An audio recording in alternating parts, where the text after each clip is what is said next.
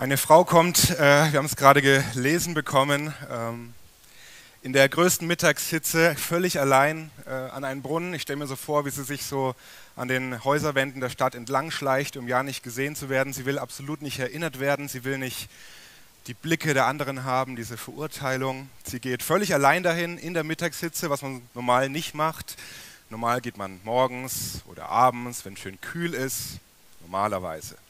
Normalerweise geht man in Gemeinschaft mit anderen, weil man sich da gegenseitig helfen kann. Zum Beispiel am Ende diese schweren gefüllten Krüge, sich gegenseitig auf die Köpfe zu heben, ist einfach leichter.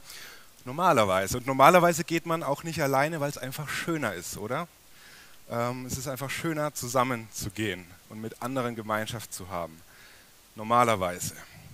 Aber diese Frau hat irgendwie was zu verstecken, die will diese Blicke nicht, die will das nicht hören, die will nicht ausgesetzt sein. Und dann, eine halbe Stunde später, vielleicht auch eine Stunde später, ist schwer zu schätzen, rennt die gleiche Frau in die gleiche Stadt zurück und kann es gar nicht äh, erwarten, dass alle ihr zuhören, dass alle sie sehen, um alle Blicke irgendwie zu bekommen aus dieser Stadt. So eine völlige 180-Grad-Wende. Was ist, was ist passiert? Es hat mich so erinnert an die Petrus-Geschichte, wo der Petrus einmal, als Jesus gefangen genommen wurde, auch in so einer Stadt ist, nachts an so einem Feuer und er will nicht in Verbindung gebracht werden mit diesem Jesus. Er leugnet, nein, ich gehöre nicht dazu, ich, ich weiß nichts über den. Nein, das ist nicht meine Lebensstory. Und da auch wieder, ein paar Tage später, der gleiche Mann, die gleiche Stadt und jetzt mitten am Tag predigt er auf diesem Tempelvorplatz vor Tausenden genau diese Story. Was ist mit dieser Frau, was ist mit Petrus passiert, dass sie so verändert wurden, so begeistert wurden, ähm, dass sie so eine Wende hingelegt haben? Ja, Johannes erzählt es uns hier in dieser spannenden Geschichte und es ist so ein, ein Kriterium, so eine, eine von vielen Besonderheiten des Johannesevangeliums, dass er auf diesem großen Weg von Jesus durch die Welt hin zum Kreuz zur Auferstehung immer wieder anhält und so reinzoomt in einzelne Lebensgeschichten. Ja, und dann haben wir im Johannesevangelium ganz besonders oft so eins zu eins Begegnungen, wie in keinem anderen Evangelium. Wir wissen vielleicht von Nikodemus, Petrus bekommt so eine Zeit, Thomas, aber auch diese Frau hier. Und hier ist noch das Besondere, von allen Stories, von allen äh, dieser Begegnungen bekommt sie am meisten Platz. Es ist am größten hier, am längsten diese Geschichte, die Johannes hier für sie reserviert hat. Diese Begegnung dieser Frau mit Jesus. Und ich finde es von Anfang an total spannend, was da vom Herzen von Jesus so rauskommt, was Johannes uns da so klar macht. Ja, Jesus ist auf dem Weg, Retter der Welt zu werden. Das ist der Höhepunkt dieser Geschichte, wie Basti es gerade gelesen hat. Diese große Proklamation, er ist der Christus, er ist der Retter der Welt. Aber er nimmt sich Zeit, für diese Frau an diesem Brunnen. Für mich kommt so ganz viel von diesem persönlichen Retterherz von Jesus so rüber. Ja, er ist Retter der Welt, aber er rettet die ganze Welt, weil er einzelne Menschen ganz persönlich rettet. Und wir sehen diese Dimension äh, durch diese ganze Geschichte hindurch. Wir haben letzte Woche von der Hochzeit von Kanan gehört, wo Jesus so ein Gastgeber wurde. Eigentlich ist er Gast, aber er schlüpft in diese Gastgeberrolle. Er kümmert sich dann um das Fest. Er kümmert sich um den Wein. Und genauso ist es hier, dass Jesus so eine, die Situation wie so ein Gastgeber gestaltet und alles darauf hinführt, dass diese Frau sich öffnen kann, dass er mit dieser Frau dieses ganz persönliche ja, Rettungsgespräch führen kann. Er hat alles genau darauf äh, ausgerichtet. Und das sehe ich zum Beispiel, dass Johannes das uns auch so klar machen möchte, daran, dass Jesus seine Story erstmal mit so einer knallharten Lüge beginnt. Ich weiß nicht, ob euch das klar wurde.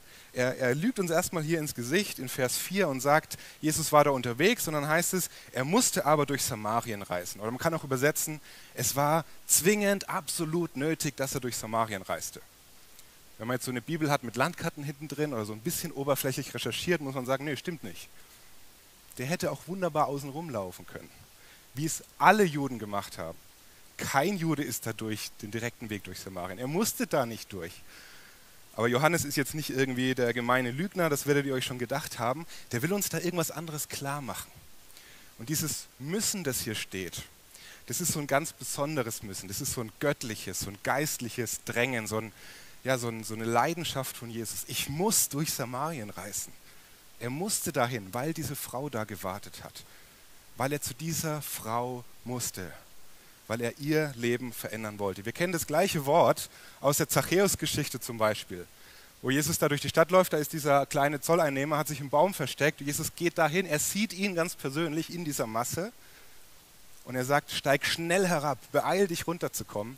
Ich muss heute bei dir zu Gast sein. Dieses himmlische, göttliche, geistliche Müssen ist hier gemeint. Und Johannes macht uns hier diese Dimension auf, dass es hier noch um was Tieferes geht. In dieser Geschichte steht eben diese tiefere Wahrheit, was es wirklich bedeutet, nicht einfach abgestandenes altes Brunnenwasser zu bekommen, sondern frisches, lebendiges, geistliches Wasser. Das ist dieses Müssen hier. Es war für Jesus absolut nötig. Und da steckt für mich diese, diese ganze Bewegung von Gott auf die Erde so dahinter, diese Inkarnation, diese Menschwerdung von Jesus, dass er uns auf Augenhöhe begegnet und so diese Gastgeberrolle einnimmt für diese Situation.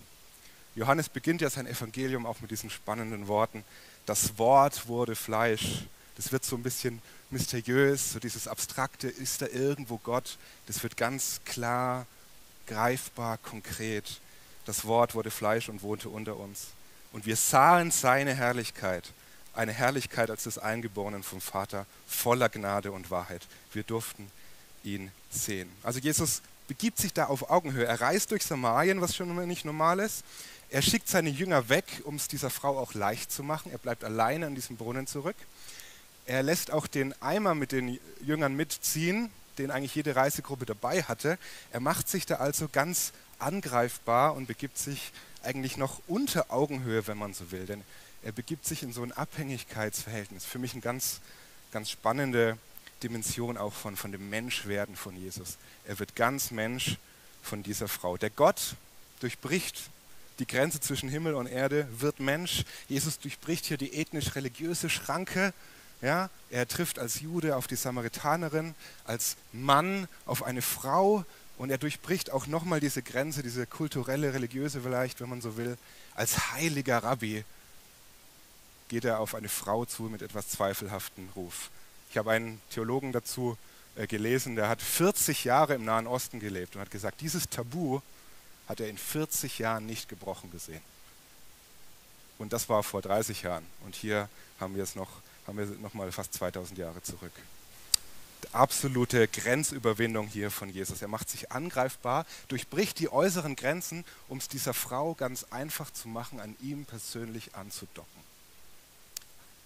Und dann geht eine andere Bewegung los. Dann geht es los, dass er anfängt, innere Grenzen bei dieser Frau zu durchbrechen. Und sie macht so Stück für Stück so eine Entwicklung durch.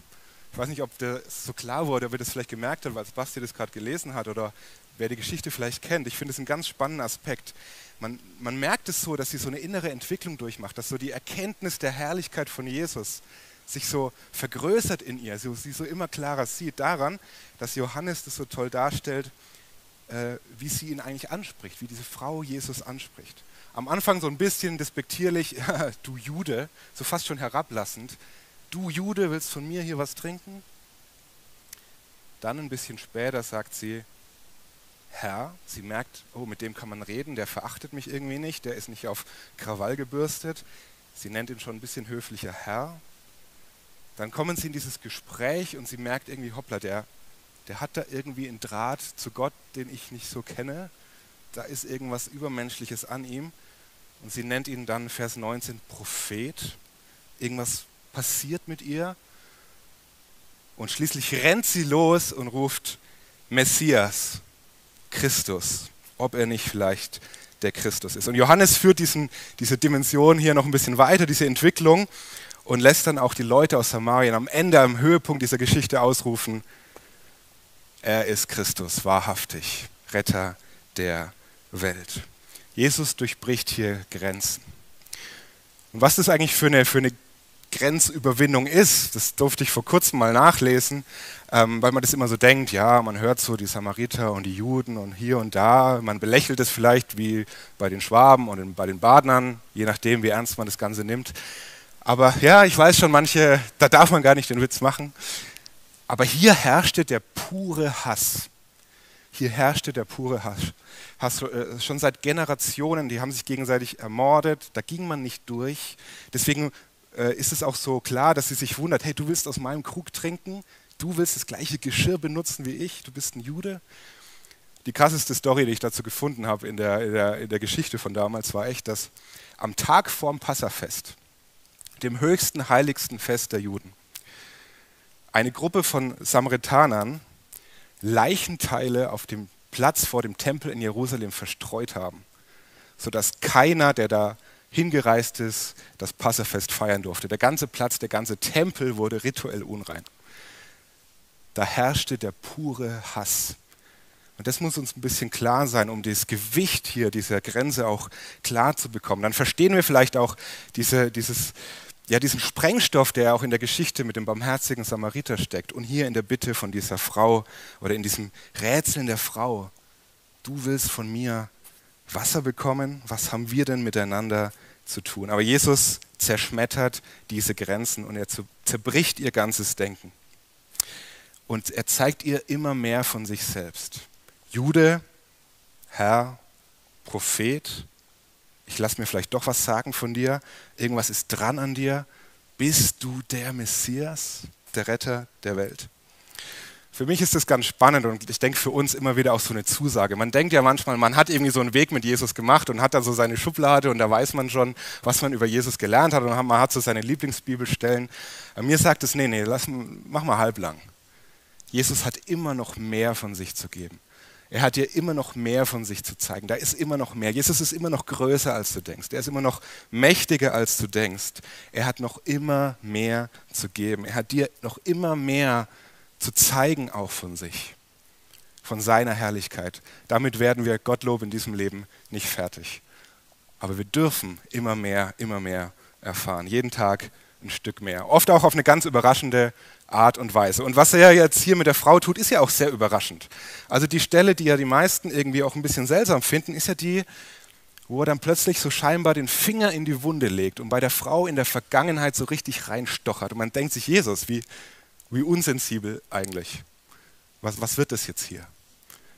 Aber wir dürfen nicht vergessen, das sind nicht irgendwelche Finger, die da in der Wunde rumstochern, sondern diese Finger gehören zu den heilenden Händen von Jesus. Und das ist ein Unterschied. Wenn der da reingeht, dann wird es nicht schlimmer, dann wird es besser. Weil dann kommt Herrlichkeit rein. Und wir sehen das, sehr spannend ist es ja, dass Jesus so anfängt, dieses Gespräch über den Mann, die Ehemänner, dass das ja eigentlich eine direkte Reaktion, quasi eine Gebetserhörung ist. Weil die Frau sagt ja dann nach diesem Dialog, Herr, gib mir von diesem Wasser. Sie betet zu ihm, gib mir von diesem Wasser. Und die direkte Reaktion darauf ist, dass Jesus sagt, hol mal deinen Mann und dann kommt ihr beide mal schön hierher. Warum macht Jesus das? Wieso ist dieser seltsame Satz, diese komische Aufforderung, dieses scheinbare Stochern in der Wunde eine Reaktion auf ihr Gebet? Ich glaube, dass Jesus, der ja merkt, dass sie es vielleicht noch nicht so ganz klar gekriegt hat mit der geistlichen Dimension, auf welcher Ebene redet ihr gerade hier, wie Quellwasser, lebendiges Wasser, was geht hier eigentlich ab? Dass Jesus ihr hier zeigen möchte, bevor er ihr irgendwie lebendiges Wasser geben kann, dass sie erstmal merken muss, dass sie Durst hat. Ich glaube, sie hat noch nicht wirklich verstanden, dass sie auf dieser Ebene Durst hat. Und er zeigt ihr das auf diese Weise. Er hilft ihr zu begreifen, dass er hier auf einer anderen Ebene mit ihr redet. Er zeigt ihr, wo sie in der Vergangenheit versucht hat, Durst nach Leben, nach Glück, nach Sinn zu stillen. Ich glaube, es ist ganz oft so, dass wir nicht unbedingt denken, oh, ich habe da irgendwie Fragen im Leben, ich habe da irgendwie Durst nach Leben, Sehnsucht. Jetzt gehe ich mal in die Kirche und suche danach. Das gibt es auch. Und ich habe es aber auch ganz oft bei Leuten schon erlebt, dass, dass sie erstmal über Jesus was hören mussten, dass sie erstmal sich über Jesus Gedanken machen mussten, dass sie erstmal durch Jesus überhaupt gesehen haben, dass da mehr wartet, das Leben viel mehr ist und dadurch auch gemerkt haben, hoppla, ich habe einen Durst, Jetzt verstehe ich das endlich. Jetzt kann ich das beim Namen nennen, was mir eigentlich fehlt. Und ich glaube, hier war es auch so, dass Jesus ihr erstmal gezeigt hat, ihr diese Dimension aufgemacht hat. Ähm, hey, dir, dir fehlt was ganz, ganz Wichtiges. Dir fehlt lebendiges Wasser. Du suchst eigentlich nach Gott, nach dem Sinn deines Lebens, nach dem Ziel deines Lebens. Und dann ist sie auf der richtigen Spur. Dann reden die beiden jetzt wirklich ähm, auf einer Ebene, worum es eigentlich geht. Und wir merken, dass die Frau irgendwie schon sich Gedanken gemacht hat. Sie fängt an zu rätseln. Okay, ja, das mit Gott, es klingt toll, aber ihr sagt, der Tempel ist der richtige. Wir haben dort einen Tempel gebaut. Ähm, was, was, was ist jetzt eigentlich der Weg? Wo geht's hin? Also Jesus öffnet hier diese, diese Dimension und sie, sie merkt plötzlich, ja, da ist eine Sehnsucht. Ich habe Fragen. Aber haben wir überhaupt eine Chance, das zu wissen? Haben wir überhaupt eine Möglichkeit, da irgendwie weiterzukommen? Und Jesus sprengt hier wieder Grenzen. Der sagt, ja, es kommt die Zeit, es kommt die Stunde. Da ist es nicht mehr so wichtig, welche äußeren Umstände ihr euch gestaltet, ob ihr dahin kommt, was ihr bringt, um zu Gott zu kommen. Es kommt die Zeit, da zählt nicht mehr, wo ihr anbetet, sondern wie und wen, im Geist und in der Wahrheit. Es kommt die Zeit, die Stunde, da werde ich einen Weg frei machen. Johannes macht ja mit diesem Countdown hier weiter, der letzte Woche schon angefangen hat. Meine Stunde ist noch nicht gekommen. Hier sagt er, meine Stunde ist äh, schon nahe herbeigekommen oder meine Stunde kommt und ist schon da. Und dieser Refrain durchs Johannesevangelium, der geht bis zum Kreuz. Immer wieder spricht Jesus von dieser Stunde. Und er sagt ganz klar, es ist mein Kreuz, es ist meine Auferstehung und mein stellvertretender Tod für euch. Und dann werde ich diesen Tempelvorhang zerreißen und der Weg wird frei sein. Und ich werde meinen Geist auf euch geben und ich werde in euch leben und ihr werdet mich anbeten. Der Vater wird euch zu sich ziehen und wird euch zu wahren Anbetern machen. Die Stunde kommt und ist schon da, wo die wahren Anbeter den Vater im Geist und in der Wahrheit anbeten werden. Denn der Vater sucht solche Anbeter. Du bist nicht mehr irgendwie abgeschnitten von Gott, weil du in der falschen Ortschaft geboren wurdest, in der falschen Kultur, sondern Gott wird einen Weg frei machen. Ich bin schon hier, ich bin schon auf dem Weg, um für jeden Menschen diesen Weg frei zu machen, dass sie erkennen dürfen, es geht um den Vater im Himmel. Und Jesus öffnet diesen Weg. Die Stunde ist da, die Stunde kommt. Der Vater sucht sich solche Anbeter. Und da steckt für mich auch wieder so eine Doppeldeutigkeit drin. Ja, auf der großen Ebene ist es wahr, Jesus ist auf dem Weg, der, die Mission, die Suchaktion läuft. Der Vater sucht sich Anbeter. Aber es stimmt auch so im ganz kleinen, konkreten, persönlichen. Denn gerade hier in dieser Geschichte, Jesus und die Samaritanerin, sucht er gerade ganz konkret nach einer Anbeterin. Er macht diese Frau zu einer Anbeterin. Der Vater ist ganz konkret gerade auf der Suche. Also, sie kriegt so einen, einen Aha-Effekt nach dem anderen, aber einer kommt noch. Noch rennt sie nicht los. Sie begreift so mehr und mehr, aber noch rennt sie nicht los. Noch ist die Begeisterung noch nicht so ganz am Überschwappen. Eine Sache fehlt noch. Das ist wie bei so einem Defibrillator, ne, bei diesen Arztserien. Das klappt ja nie beim ersten Mal, komischerweise. Ich weiß nicht. Äh, muss ja immer ein bisschen spannender bleiben, passiert immer erst beim dritten Mal, dass dann die Herzlinie wieder anfängt zu schlagen. Und sie kriegt ja hier auch solche Schocks mit. Ne? So ein Schock und sie merkt, oh, mit dem kann man reden. So ein zweiter Schock und sie merkt, oh, vielleicht der Messias. Und jetzt kommt der dritte, der finale Schock, der, der sie aufspringen lässt, zum Leben erweckt und sie losrennen lässt. Das Letzte, was Jesus zu ihr sagt, bevor sie losrennt, ist dieser Satz. Sie rätselt, ich weiß, irgendwann kommt vielleicht der Messias. Und er sagt, ich bin's, der mit dir redet. Ich bin's, der mit dir redet. Das ist das Letzte, was sie von Jesus hört, bevor sie letzten Endes dann begeistert losrennt. Der letzte Stromstoß, wenn man so will. Ich habe das hier äh, extra in Klammern geschrieben, damit ihr merkt, dass da was dahinter steckt, so im Urtext, im Original. Dass da auch wieder eine höhere Dimension dahinter steckt. Eigentlich heißt es da, ich bin, der mit dir redet. Und jetzt merkt der eine oder andere vielleicht schon was, dass hier schon in dieser Geschichte das erste Ich bin-Wort von Jesus gesprochen wird. Wir kennen die Bekannten, ich bin das Brot des Lebens, ich bin die Tür, ich bin der Weg, die Wahrheit und das Leben, ich bin der gute Hirte, ich bin der wahre Weinstock und so weiter. Aber es gibt eine ganze Reihe von so versteckten Ich bin-Worten. Und mit diesen Ich bin-Worten erinnert Jesus natürlich an diese Mose-Stelle am Dornbusch, wo, wo Mose diese Gottesbegegnung hat, die Herrlichkeit irgendwie sieht in diesen Flammen und überlegt, hey, wenn ich jetzt zurückgehe zu meinen Leuten, von dir erzählen will, wie soll ich dich eigentlich nennen? Und Gott sagt, nenn mich einfach, ich bin der ich bin. Ich bin der ich sein werde. Ich brauche keine, brauch keine Definition. Ich brauche keine weitere Erklärung. Ich bin der Lebendige. Ich bin der ich bin. Und Jesus macht sich und zeigt seine Göttlichkeit, seine Herrlichkeit damit, dass er sich damit identifiziert und diese Ich bin-Worte spricht, wie hier auch Ich bin. Im Johannesevangelium weiter sagt er auch einmal zu Leuten, die, die sich aufregen, dass er göttliche Autorität beansprucht und sagt, ihr beruft euch auf Abraham, ihr denkt Abraham, um den geht's? Nee. Ehe Abraham war, ich bin. Auch wieder so komisch im Deutschen. Ehe Abraham war, ich bin. Aber die Leute haben es gecheckt und sie wollten gleich auf ihn losgehen.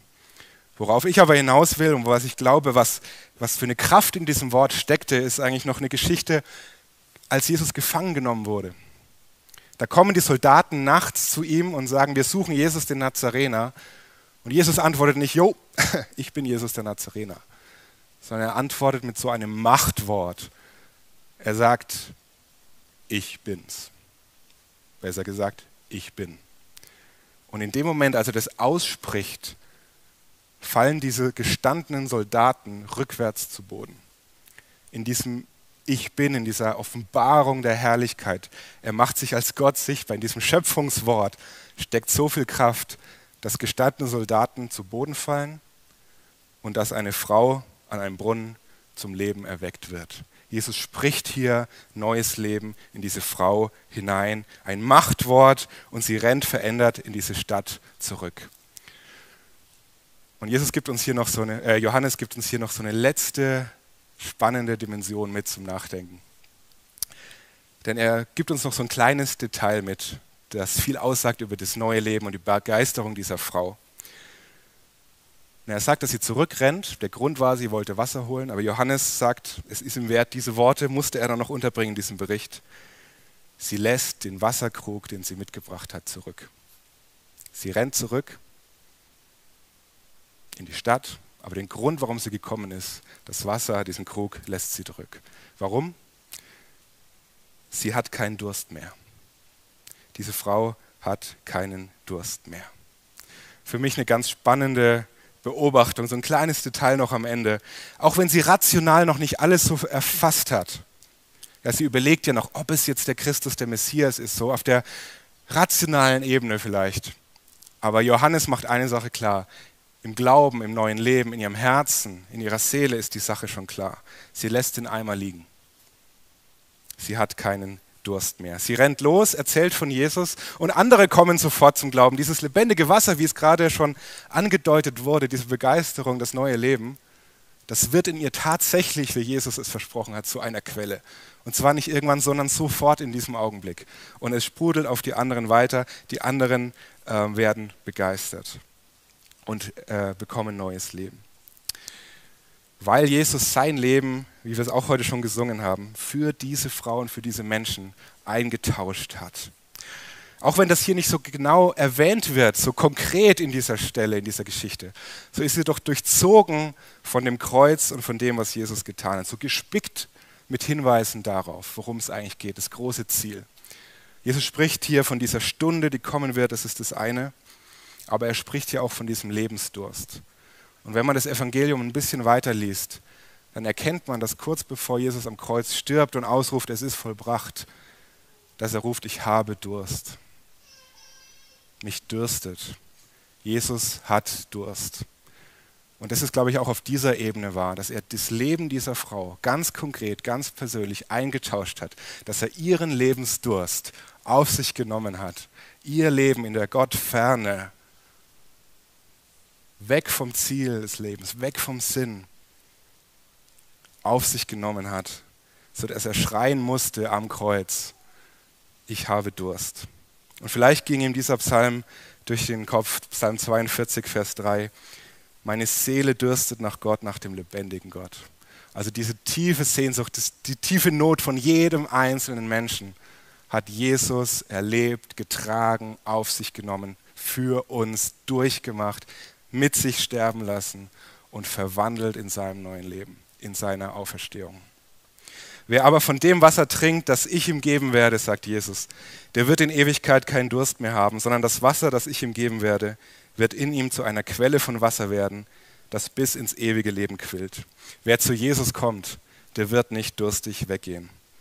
Der Eimer bleibt liegen.